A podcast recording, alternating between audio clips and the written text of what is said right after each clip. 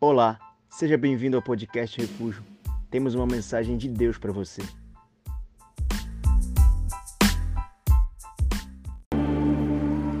Aleluia! Glória a Deus. Glória a Deus. Boa noite, Pai, seja convosco. Seja bem-vindo a mais uma noite de celebração, a mais um culto da Refúgio. Nós estamos felizes de ter você aqui essa noite, de estarmos aqui reunidos essa noite. Eu creio que Deus tem algo especial para nos entregar. Amém? Tem alguém nos visitando hoje pela primeira vez? Seu primeiro culto com a gente? Temos alguns convidados. Levanta a mão para a gente conhecer você, dá um sinal. Aleluia, seja muito bem-vindo. Eu quero te dizer que ao longo dessa semana inteira, havia uma equipe orando e ministrando por você, pela sua casa, pela sua família. Nós estávamos em guerra essa semana, declarando que essa noite seria uma noite sobrenatural. Nós estávamos orando por milagres, nós estávamos orando e jejuando. Foi feito um relógio, e a partir de agora, todas as semanas, haverá um relógio de oração pela sua vida, por esse momento, por essa atmosfera. E nós cremos muito naquilo que Deus vai fazer.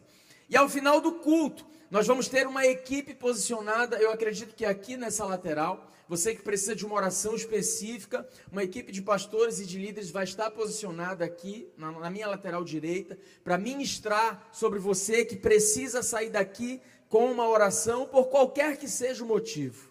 Amém? Você crê que Deus tem algo para falar ao seu coração essa noite? Abra sua Bíblia comigo no livro de Gênesis, capítulo de número 4, verso 3 em diante. Primeiro livro da sua Bíblia, capítulo de número 3. E eu quero ler com você a partir. Capítulo de número 4, perdão, e eu quero ler com você a partir do versículo 3. Se você não encontrou, você pode acompanhar a leitura pelo nosso telão. E diz assim: Aconteceu que no fim de uns tempos, trouxe Caim do fruto da terra uma oferta ao Senhor. Repita comigo: uma oferta. Abel, por sua vez, trouxe das primícias do seu rebanho e da gordura deste. Agradou-se o Senhor de Abel, repita comigo, de Abel, e de sua oferta. Ao passo que de Caim e de sua oferta não se agradou. Irou-se, pois, sobremaneira Caim, e descaiu-lhe o semblante, então lhe disse o Senhor: Por que andas irado? E por que descaiu o teu semblante? Se procederes bem, não é certo que serás aceito? Se todavia procederes mal, eis que o pecado jaz à porta. O seu desejo será contra ti, mas a ti cumpre dominá-lo. Disse Caim a Abel, seu irmão: Vamos ao campo.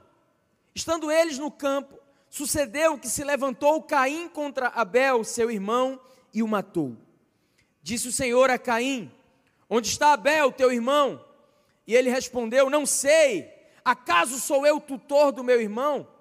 E disse Deus: O que fizeste? A voz do sangue do teu irmão clama da terra a mim. Eis agora, pois, maldito sobre a terra cuja boca se abriu para receber de tuas mãos o sangue do teu irmão. Quando lavrares o solo, não te dará ele a sua força, serás fugitivo e errante pela terra. Então disse Caim ao Senhor: É tamanho o meu castigo que já não posso suportá-lo. Eis que hoje me lanças da face da terra e da tua presença, hei de esconder-me, serei fugitivo e errante pela terra. Quem comigo se encontrar me matará. O Senhor, porém, lhe disse: Assim qualquer que matar a Caim será vingado sete vezes. E pôs-se o Senhor um sinal em Caim, para que não o ferisse de morte quem o encontrasse. Retirou-se Caim da presença do Senhor e habitou na terra de Nod, ao oriente do Éden. Amém. Vamos orar. Pai, obrigado pela tua palavra, por nos fazer entender a tua vontade para nós e por nos fazer aprender, Senhor, acerca de quem nós somos, daquilo que pode nos habitar, Senhor. Obrigado por falar conosco através dessa história, Senhor, e no Gênesis nos fazer entender o princípio de todas as coisas. Fala aos nossos corações através do Teu Espírito Santo, de uma forma poderosa, nos traz revelação, Senhor. E nós precisamos, necessitamos, ansiamos, Senhor, por tudo aquilo que o Senhor tem para nos entregar essa noite. Nós arregaçamos o nosso coração nós nos despimos essa noite de todo o nosso achismo, de todos os nossos dogmas, de todas as nossas certezas e convicções. Nós baixamos as nossas armas, Senhor, para que tu possas falar conosco e nós te ouviremos, Senhor. Nos dá revelação, nos permita caminhar pela revelação da tua palavra. Em nome de Jesus, nós oramos a ti essa noite. Se você concorda, diga amém. Tome seu assento e dê um aplauso a Jesus bem forte.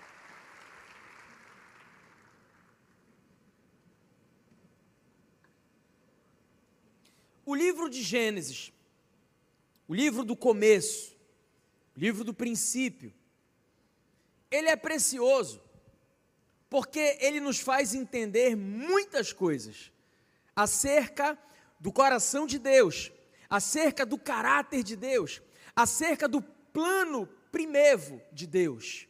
Como tudo começou, o que, que Deus queria, o que, que Deus esperava quando Ele cria a terra e quando Ele cria o ser humano. Mas o livro de Gênesis também nos faz entender a raiz de muitos problemas do ser humano.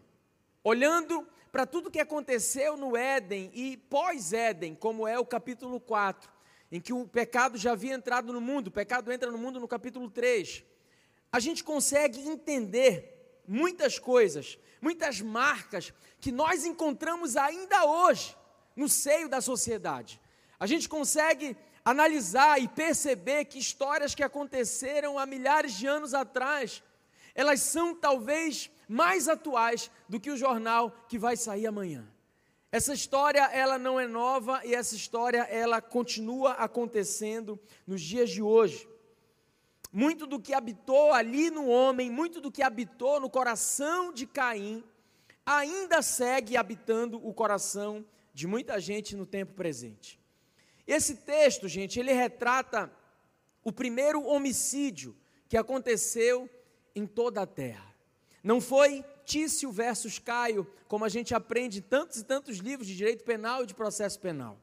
O crime aconteceu na vida de Caim e do seu irmão Abel.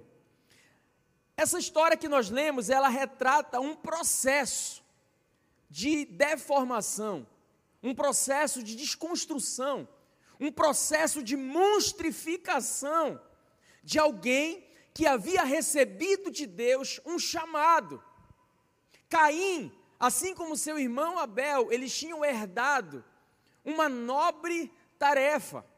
Ele tinha herdado de Adão, seu pai, a tarefa que Deus havia lhe entregado em Gênesis, no capítulo 2, verso 15. Quando Deus constitui Adão sobre a terra, Deus diz para ele: Adão, eis aí a terra, sujeite-a, domine-a. No verso 15 diz: então, colocou Deus o homem sobre o jardim do Éden e lhe deu as seguintes ordens: cuida e guarda. Então, essa era a incumbência de Deus a Adão cuida da sua terra, cuida do jardim, esse é o lugar o qual eu estabeleci sobre a sua, sua vida. E tudo vai muito bem na vida de Caim e na vida de Abel, até que Caim decide não ofertar o seu melhor a Deus. Eu fiz questão de fazer você refletir e repetir a palavra, porque a Bíblia diz que Caim apresentou uma oferta. É assim que literalmente está escrito na sua Bíblia. Ele não entregou a oferta, ele não entregou o melhor que ele tinha. A Bíblia diz que ele entrega uma oferta, exatamente para mostrar para nós que era uma oferta qualquer. E o seu irmão Abel, a Bíblia diz que ele pega as suas primícias, ele pega o melhor que ele tinha no seu rebanho E ele entrega então no altar para Deus, como quem dissesse: Deus, eu estou te dando o melhor que eu tenho, essa é a minha melhor adoração. E Deus então, a Bíblia diz que ele rejeita, primeiramente, Caim, e segundamente, a sua oferta. Assim como ele aceita, primeiramente, Abel, e posteriormente, a sua oferta. E Caim, então, ele fica enciumado com aquilo. Na medida em que Deus o rejeita, na medida em que Deus rejeita a sua oferta, Caim não reflete sobre aquilo. Ele começa então a se transformar. Ele começa então a se deformar. E de um adorador que costumeiramente apresentava ofertas de sacrifício no altar de Deus, agora ele se torna o primeiro homicida da terra. E é interessante que logo que Deus rejeita, o Senhor desce para conversar com ele, diz: Caim, por que, que você está irado? Por que, que recaiu o teu semblante? Deus vem para ter um diálogo com ele, e ele rejeita ser transparente com Deus naquele momento. E ele então resolve que ele ia acabar com aquela situação do seu jeito e ele convida o seu irmão para ir para o campo e o mata. O Senhor mais uma vez procura por Caim, diz: Caim, onde está o seu irmão? E Caim, então, de forma muito atrevida, diz para Deus: Por acaso sou eu tutor do meu irmão? Eu lá sei, eu deveria saber onde o meu irmão está. E Deus é duro com ele, diz para ele: Olha, o sangue do teu irmão está clamando aos meus ouvidos. Imediatamente Caim tem mais uma oportunidade para se arrepender, mas não faz. Ele diz para Deus: duro demais é o teu castigo com relação a mim. E a Bíblia então diz que ele segue como um fugitivo para habitar na terra de Nod. E a descendência dele acabou gerando a cidade da Babilônia, berço de perseguição e de morte a todos os profetas de Deus aqui na terra de adorador a fugitivo, um processo de deformação na vida de alguém que tinha uma incumbência, a deformação na vida de alguém que era notável aos olhos dos homens, mas também aos olhos de Deus. Essa história, ela continua sendo muito cotidiana na nossa vida e nos dias de hoje. Por isso a gente não pode passar por esse texto, gente. Minha igreja querida, sem refletir, sem olhar para dentro de nós mesmos, sem olhar para esse espírito de Caim que ainda atua nos dias de hoje, sem repelir esse processo de deformação que talvez alguns de nós estejam passando no dia de hoje. A primeira lição que eu tiro desse texto é que deformações começam com, mudan com mudanças sutis na nossa escala de valores. Deformações começam com mudanças sutis em nossa escala de valores. Sabe, se um dia alguém colocasse uma arma na sua cara e dissesse para você: negue Jesus ou você morre, Talvez você tivesse coragem para não negar Jesus. Talvez diante de uma afronta expressa, enorme, gigantesca como essa, existisse no seu coração coragem, ou pelo menos é o que se espera de alguém que se encontrou com a cruz. É o que acontece ainda hoje em muitos países com o governo comunista. Negue Jesus ou morra. Talvez muitos de nós tivessem coragem para dizer: não nego, então me mate, mas eu não nego o Cristo que me salvou e que me libertou. O grande problema é quando nós negamos em propostas sutis. O grande problema é quando em coisas bem pequenas nós negamos a Jesus. E essas deformações que começam em adoradores, elas são deformações pequenas. Porque ninguém tropeça em uma pedra grande. Porque pedra grande é fácil da gente detectar.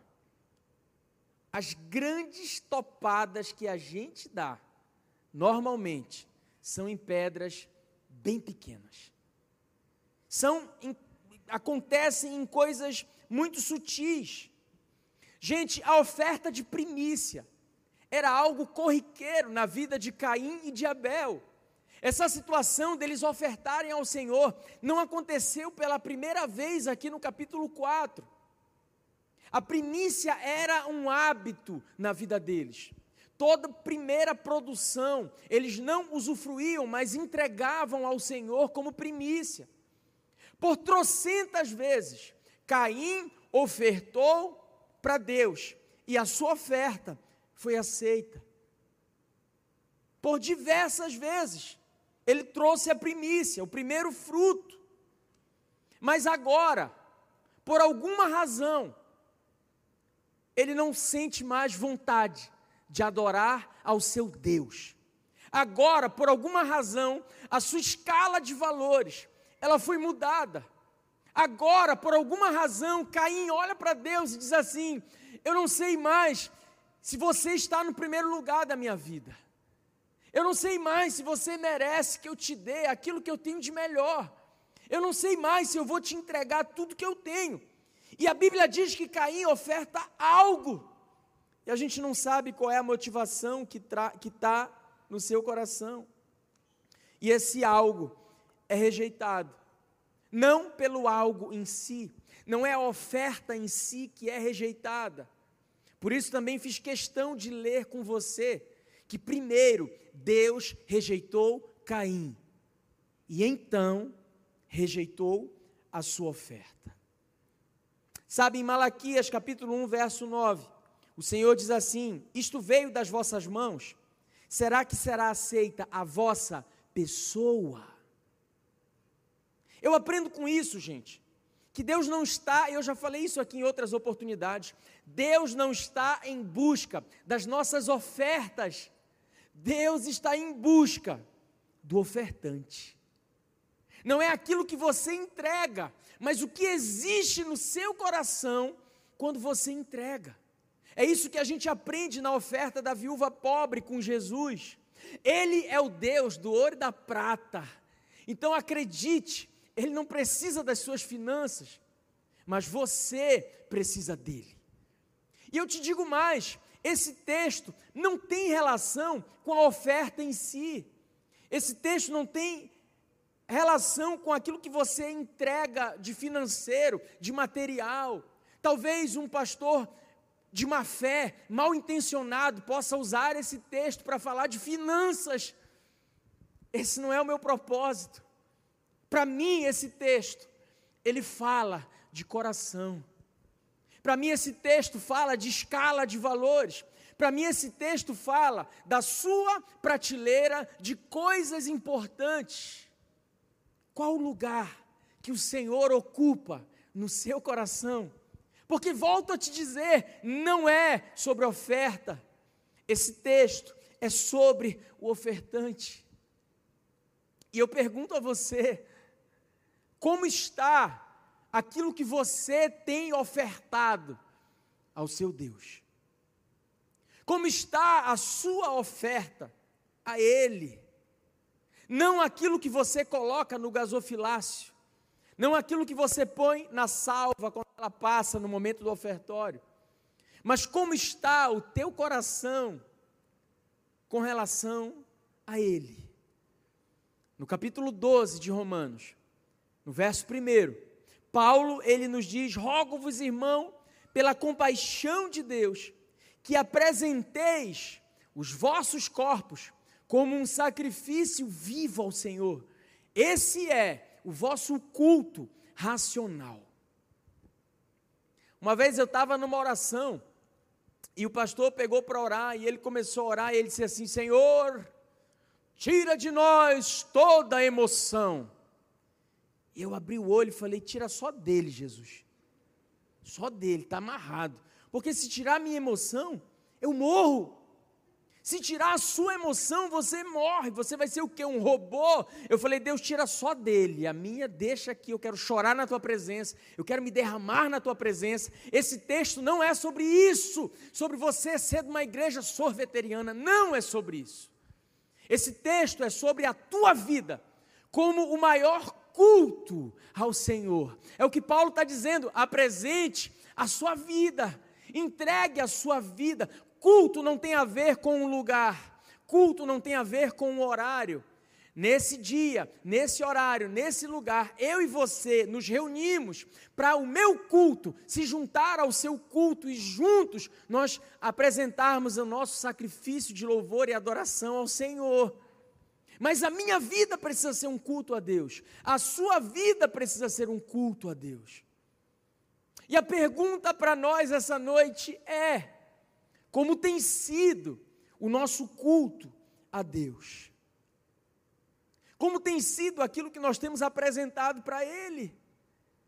Porque nós temos uma tendência humana, nossa, nós criamos rotinas, nós nos amoldamos a essa rotina para tentar tornar a nossa vida confortável, e no conforto da nossa rotina, a gente vai se perdendo. A gente vai deixando de viver a essência, a gente vai deixando de entregar a nossa primícia ao Senhor, de forma sutil, de forma não escancarada, de forma não abrupta, mas talvez em um processo, a gente vai permitindo que dia após dia, a nossa oferta, a nossa vida, seja retirada pouquinho a pouquinho do altar que um dia nós colocamos a nossa vida para queimar. Esse processo é sutil. E nós acreditamos na mentira de que está tudo bem. Afinal, esse ano você ainda não faltou nenhum domingo. Afinal, esse ano você tem ofertado seu dinheiro, entregado seu dízimo. Mas deixa eu te perguntar: como está o teu coração? Deixa eu te mostrar um texto muito pesado. Isaías, capítulo de número 1. Deixa eu te mostrar aqui que não é todo tipo de culto que Deus se agrada. Deixa eu te mostrar aqui essa profecia do, doída de Isaías com relação ao culto prestado por aquele povo. Isaías capítulo 1, verso, vamos ler a partir do verso 11.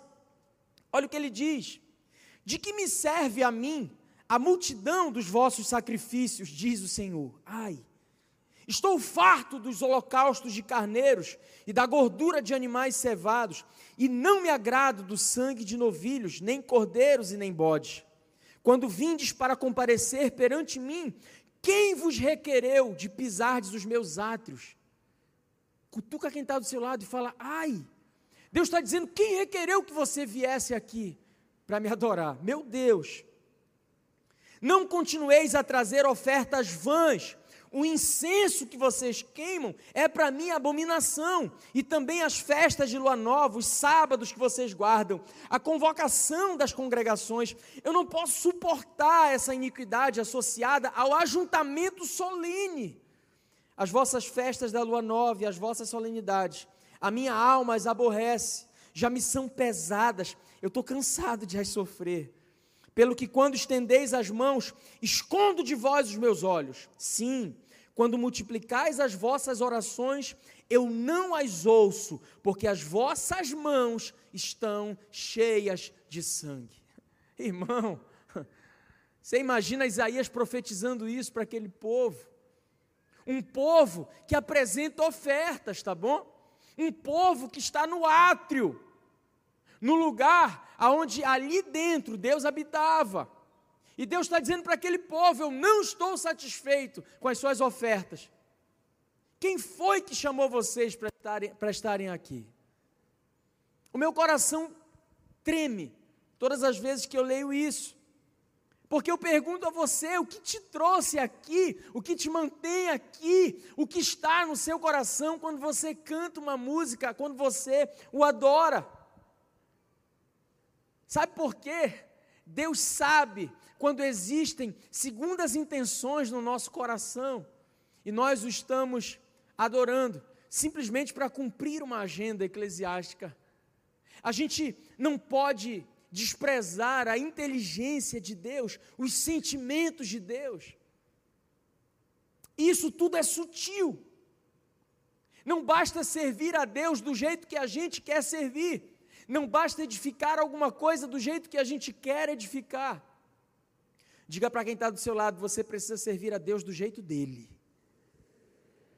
Não fala igual Isaías, fala igual o profeta. Bota o dedo em risco e fala assim: você tem que edificar conforme Deus quer. Eita, Isaías, não me mete corda. Sabe, na, quando o Senhor fala em Apocalipse, ele desce a lenha em sete igrejas, são sete cartas para sete igrejas.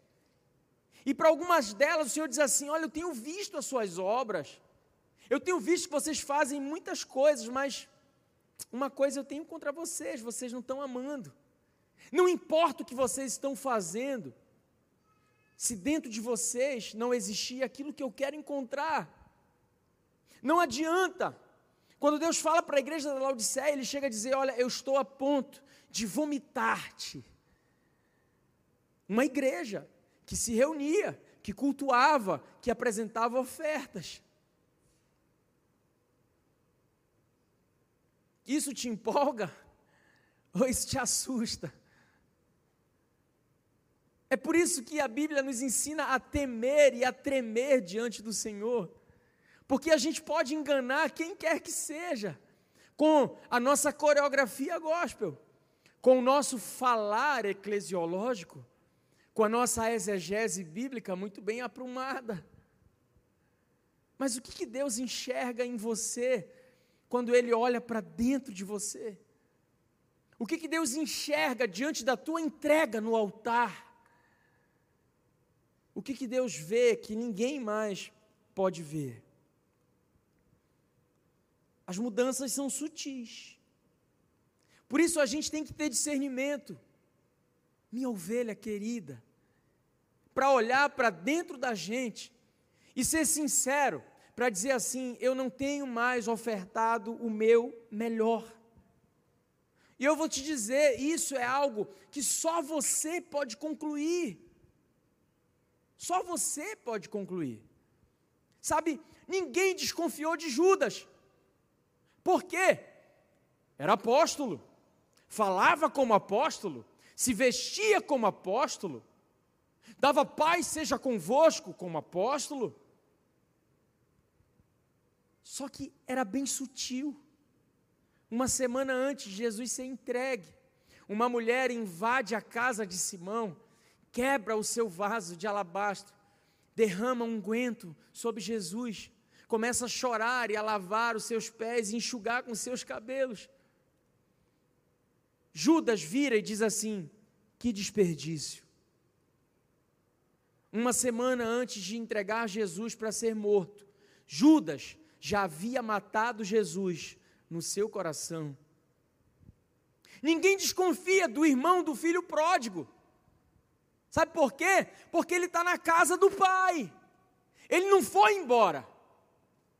Mas apesar de estar na casa do pai, ele não consegue se alegrar quando o irmão retorna. E ninguém desconfia. Sabe por quê? Porque é sutil. É no coração dele. Até que em determinado momento ele expõe aquilo. E começa a guerrear, porque o pai, na figura de Jesus Cristo, recebe o filho que retorna para casa, estava perdido e foi achado, estava morto e reviveu. É sutil. Ninguém desconfia de Judas, ninguém desconfia de você. Como está seu coração hoje, irmão? Como está a sua oferta hoje ao Senhor? Os sinais são sutis. Você já não chora mais na presença de Deus. Vir para cá já não empolga o teu coração. Preparar um lanche da célula é tolice. Fazer a dinâmica não te exige mais aquele frio na barriga gostoso que dá na gente. Amar pessoas é um fardo. Você não consegue mais ser transparente. Você começa a mentir e a esconder as coisas da sua liderança. Ei, é sutil, mas é o começo de um processo de deformação que transforma um adorador em um fugitivo. O nome de Jesus já não chacoalha mais as coisas dentro de você. Você já não perde mais o sono pensando nele. Você já não sonha mais com o teu ministério. Você já não sonha mais em cuidar de pessoas. É sutil. É uma pedrinha bem pequena que foi determinante na vida desse cara.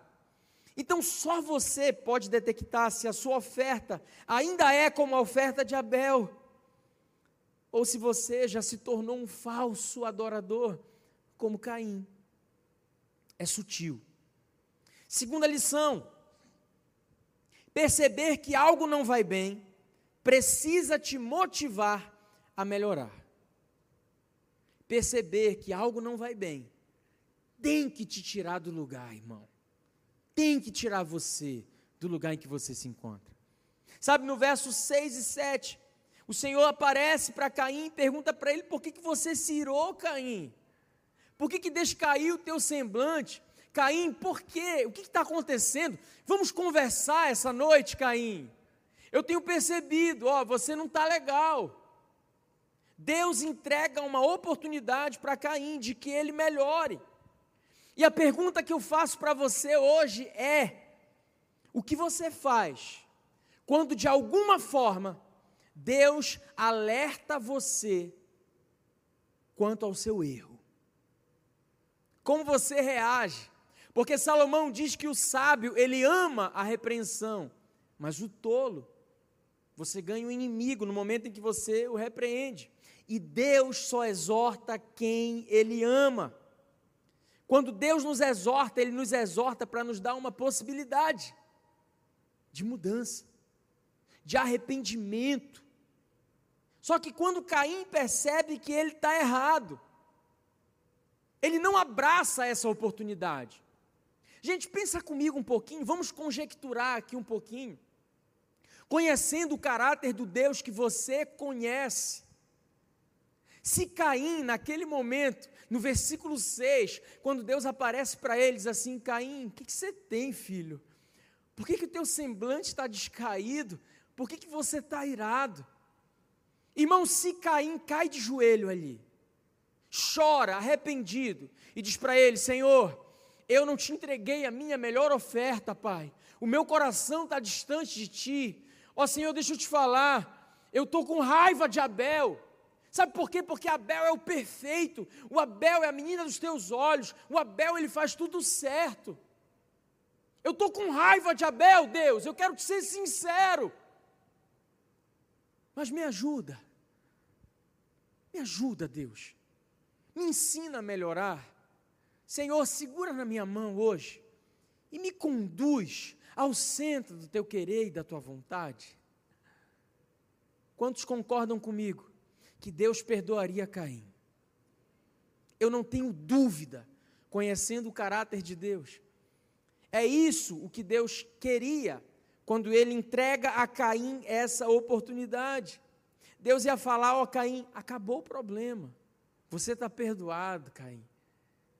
Porque o Deus do Antigo Testamento é o mesmo Deus do Novo Testamento. Ele é tardio no irar, ele é um Deus gracioso. Só que Caim, ele tem esse sentimento de rejeição. Ele acha que é mais fácil fugir. Ele acha que é mais fácil se esconder de Deus.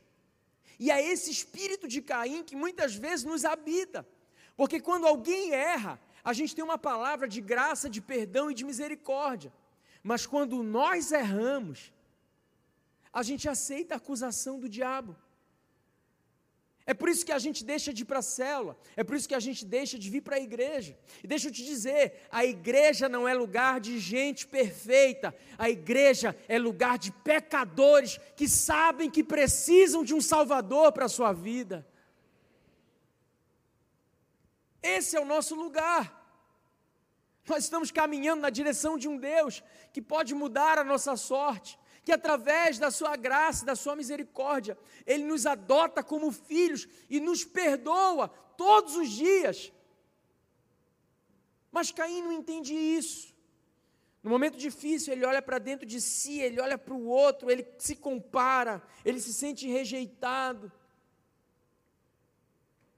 E aí eu aprendo uma terceira lição. Se você já não se importa mais com os outros e com o que vão pensar a respeito das suas escolhas, então você já se deformou. Esse é o ápice da deformidade espiritual. Caim decide viver sozinho e de forma egoísta.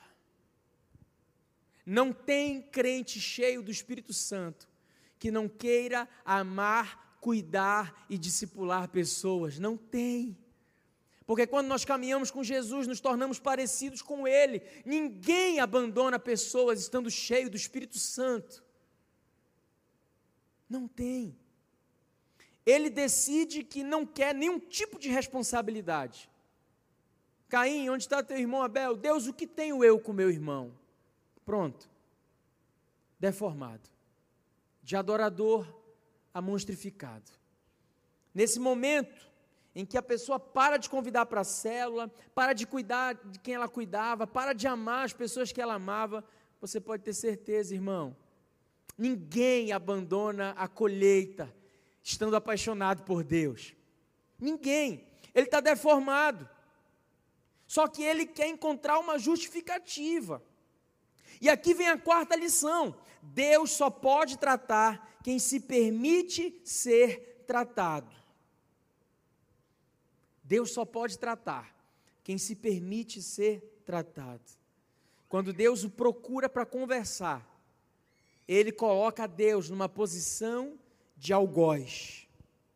Ele não é transparente, ele vai por um caminho que ele julga ser mais fácil, ele mata a consequência daquilo que gerou a chateação dele. Sabe, ele poderia ter dito, Deus, que bom que deu certo com Abel. Oh, mas eu não estou legal. Trata isso em mim, Deus. Só que Deus ele, ele quer tratar o caráter. Eu volto a te dizer, não é sobre a oferta, é sobre o ofertante. E Caim herda do seu pai Adão a dificuldade de olhar para dentro de si e dizer: Eu estou errado. Lembra da história? Capítulo 3 de Gênesis, quando Deus desce no jardim, na viração do dia, porque ele sempre descia e não é o fato do homem errar que vai impedir de Deus ser quem ele é. O Senhor desce na terra, na viração do dia. E quando ele vem ter com Adão, Adão, Adão está escondido no meio das árvores, ele faz para si uma roupa com, com folhas de figueira cozida. E quando Deus vai conversar com Adão, se naquele momento Adão dissesse: Deus, eu errei, ó Senhor, eu sou culpado, eu vacilei de deixar minha mulher isolada quando eu deveria cuidar e guardar do meu jardim. O que que Adão faz? Deus, é culpa da mulher que tu me deste. Ó oh, Deus, se decide vocês dois aí. O culpado está entre vocês dois. Tira aí para o ímpar e vê quem é o principal culpado, porque a culpa é dela e tu me deste ela. Todo mundo é culpado, menos quem? A flor, o lindão, o fofo, o cheiroso, o João sabonetão, cheirosão, Adão. Todo mundo é culpado, menos ele. Já viu gente assim? Tem na sua célula gente assim?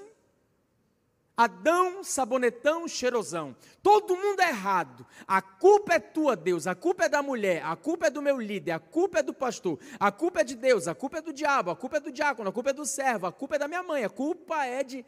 A culpa é minha e eu boto em quem eu quiser.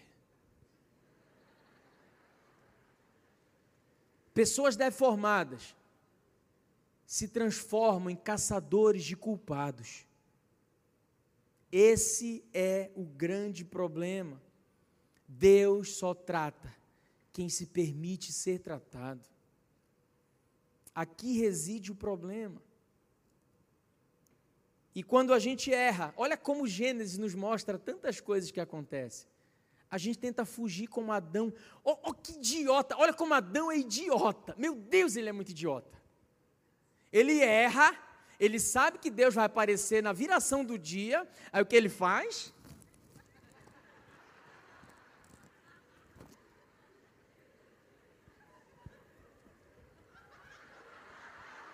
Adão, onde estás? Senhor, não está aqui quem errou.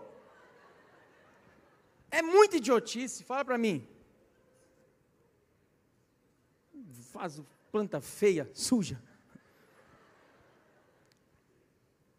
É muita idiotice, é muita infantilidade espiritual achar que alguém vai se esconder de Deus atrás de folha.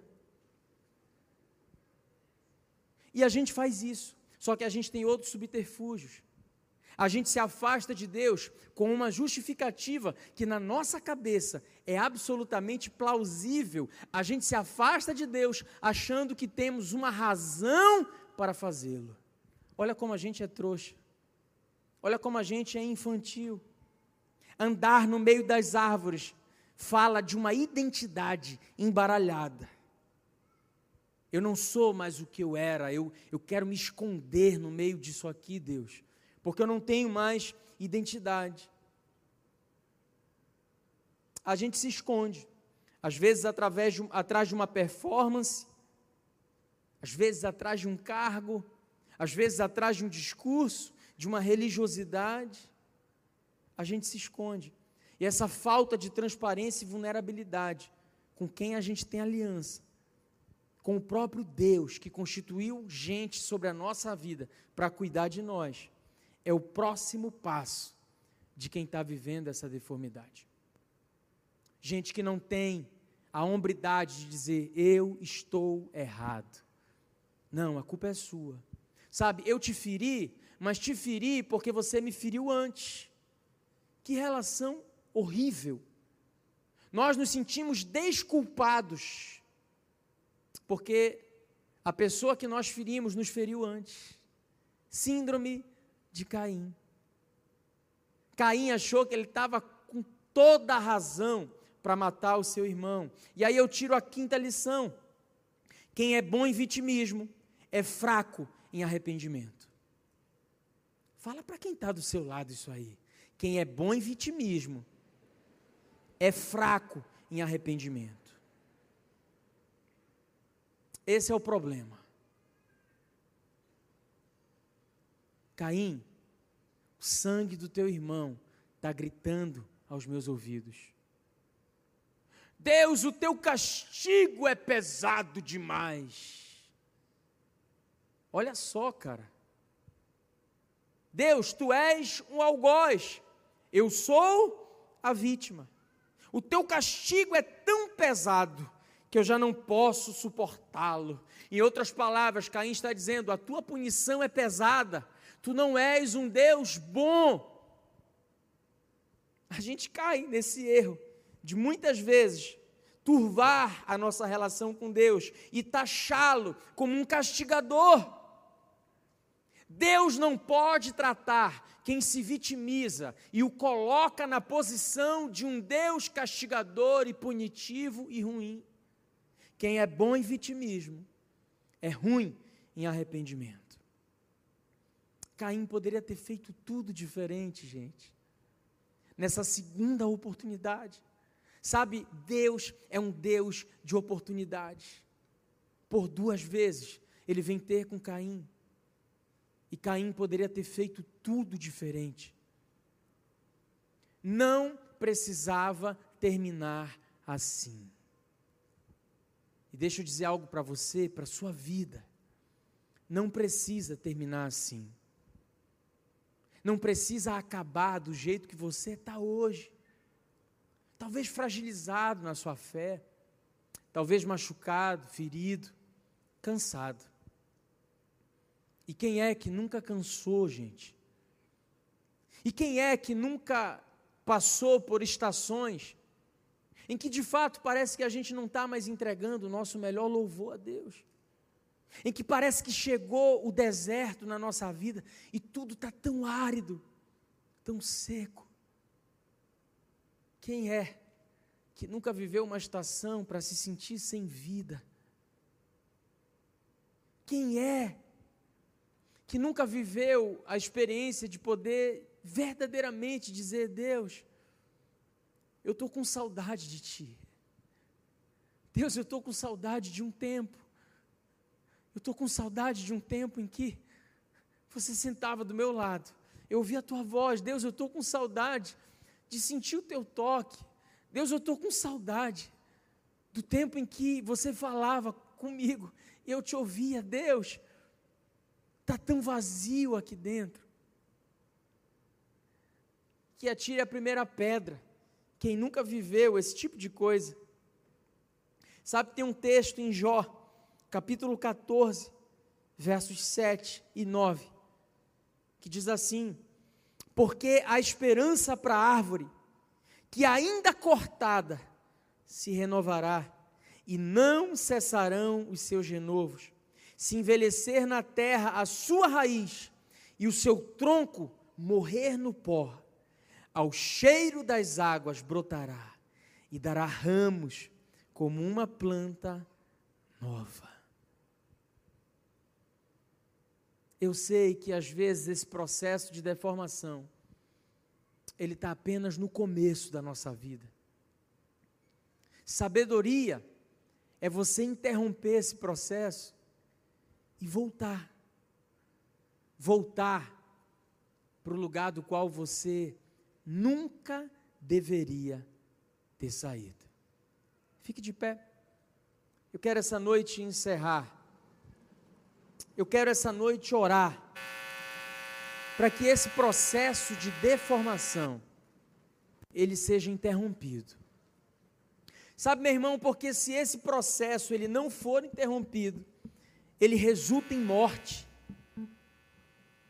Caim literalmente matou o seu irmão. Mas nós, nesse processo de deformação, se não o interrompermos a tempo, nós vamos matar pessoas na nossa vida. Não biologicamente, mas nos nossos afetos. E que trágico é, que tragédia é matar gente preciosa para nós. Que trágico é matar gente no nosso coração. Que trágico é não abortar esse processo em que nós começamos de forma muito sutil e que nos afasta de Deus e automaticamente nos afasta do seu corpo, nos afasta da nossa liderança, nos afasta de amigos preciosos é esse processo de monstrificação que só você pode detectar, meu irmão. Que só você pode parar e dizer: Deus, eu não quero mais. Deus, eu preciso voltar para ti essa noite. Eu preciso interromper. Sabe por quê, Deus? Porque a oferta que eu tenho te entregado há muito tempo não é mais a mesma. É só você pode tirar essa fantasia que você está vestindo e dizer: Deus, eu não amo mais a minha célula, eu não amo mais o meu chamado, mas eu não quero mais ser assim. Eu estou com saudade.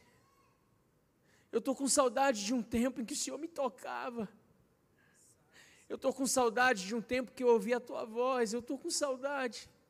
Deus interrompe esse processo na minha vida, porque senão ele vai resultar em morte. Eu não posso perder o que eu tenho. Eu não posso perder a tua presença. Eu não posso te perder, Pai. Mas isso só você pode fazer, meu irmão. Eu já fiz isso todas as vezes que eu vivi essas crises. Em que eu olhei para mim e falei: Deus, a minha oferta no teu altar já não é mais a mesma. Eu tive coragem de dizer para Deus: tira de mim tudo. Tira de mim até o ministério. Tira de mim os grandes auditórios. Tira de mim as conferências. Tira tudo de mim. mas eu não posso te perder. Eu prefiro ser um menino que não prega para ninguém, mas que te ouve, que te sente, que te toca, que é apaixonado por você, Jesus. Tira tudo. Eu não quero pregar em lugar nenhum mais, não me leva para lugar nenhum mais. Mas não tira de mim a tua presença. Não tira de mim esse coração de adorador, Pai, nunca. Eu já falei para ele: se um dia, Pai, eu quiser sair do teu caminho, me mata, me mata agora. Mas não me deixa te perder, me deixa me perder nesse processo de deformação que transforma adoradores em fugitivos. Só você, irmão, só você, irmã, pode frear esse processo hoje. Como está a tua oferta no altar? Como está aquilo que você tem entregado para Deus? Líder, supervisor, pastor, núcleo. Pouco importa. Pouco importa a tua oferta. Como está o teu coração de ofertante? Porque é possível se perder de Deus trabalhando para Deus. É preciso, é, é possível perder Deus dentro da obra de Deus. Eu não sei com quem que Deus quer falar essa noite, irmão, mas Ele botou essa palavra no meu coração e te trouxe aqui para ouvir. Talvez para interromper esse processo de deformação. Muitas células são assassinadas por caíns dessa geração. Eu já fui assassinado no coração de muita gente. Não seja você mais um assassino. Assassino de irmãos, assassino de Abéis. E sabe o que é pior? Caim sai da presença de Deus arrogante. Como quem diz, eu não estou nem aí. É, vão me matar mesmo, né? E daí? E a Bíblia diz que ele sai da presença de Deus e vai para uma terra distante. A consequência disso é uma genealogia amaldiçoada. A geração de Caim dá origem à Babilônia, lugar onde foi edificada a Torre de Babel, no capítulo 11. Uma geração pragmática, uma geração que quis tornar o seu nome célebre. Todo Caim é assim. Eu penso, eu acho, meu nome, os meus sentimentos. Mas sabe o que é lindo? A Bíblia diz que o Senhor permite que Adão tenha outro filho com Eva. Nasce sete. A genealogia é restaurada. Ei, para todo Caim assassino, para todo Abel que é assassinado, Deus levanta um sete.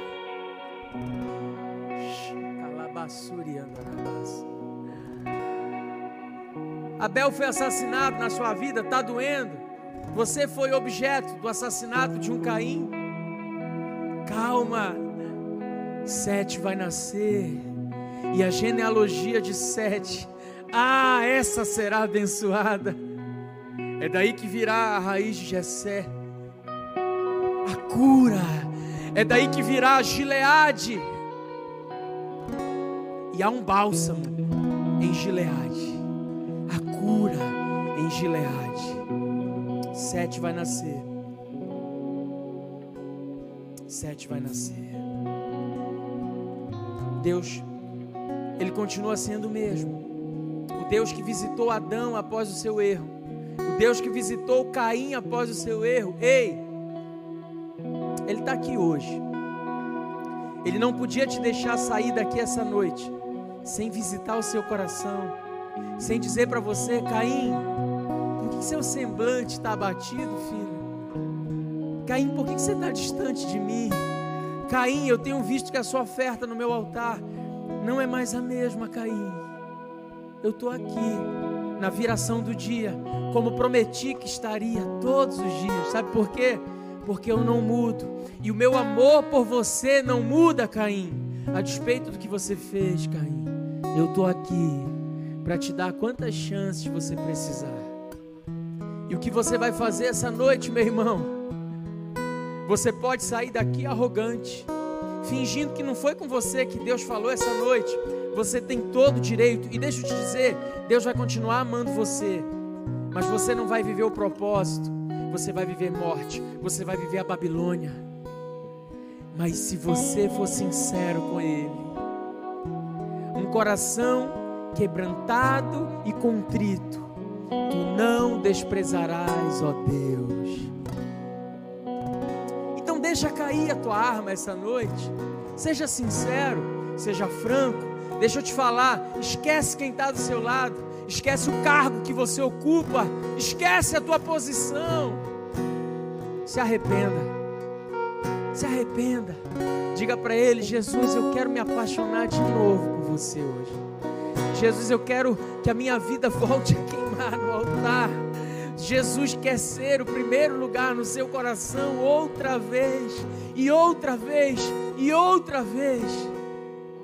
Será que você pode entregar para Ele essa noite o primeiro lugar do seu coração? Porque Ele não quer só o seu culto, Ele não quer só a sua oferta, Ele não quer só as suas práticas, Ele quer você. Ele quer o trono do seu coração. Ele quer o trono da sua vida. Eu quero orar por você. Eu quero orar por você que essa noite não está nem aí para o que vão pensar. Você está muito aí para aquilo que Deus está enxergando dentro de você essa noite. Você não pode sair daqui do mesmo jeito que você chegou, cara. O processo de monstrificação começou mas você pode interromper essa noite e dizer para Jesus: Jesus, eu estou voltando, cheio de saudade, estou voltando. Ei, e a Bíblia diz que quando nós damos um passo em direção a Ele, Ele vem saltando pelos montes para nos encontrar.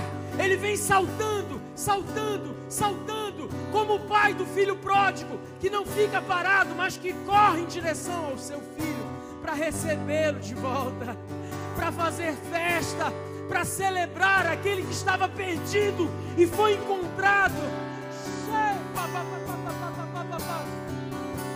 Volta para Ele hoje, meu irmão. Volta para Ele hoje, minha ovelha. uh! Vem, vem se entregar para Ele essa noite. Sai do seu lugar, vem aqui. Eu preciso orar por você essa noite. Esse foi o podcast Refúgio. Esperamos que tenha te abençoado. Para mais informações sobre nosso ministério, acesse nossas redes sociais.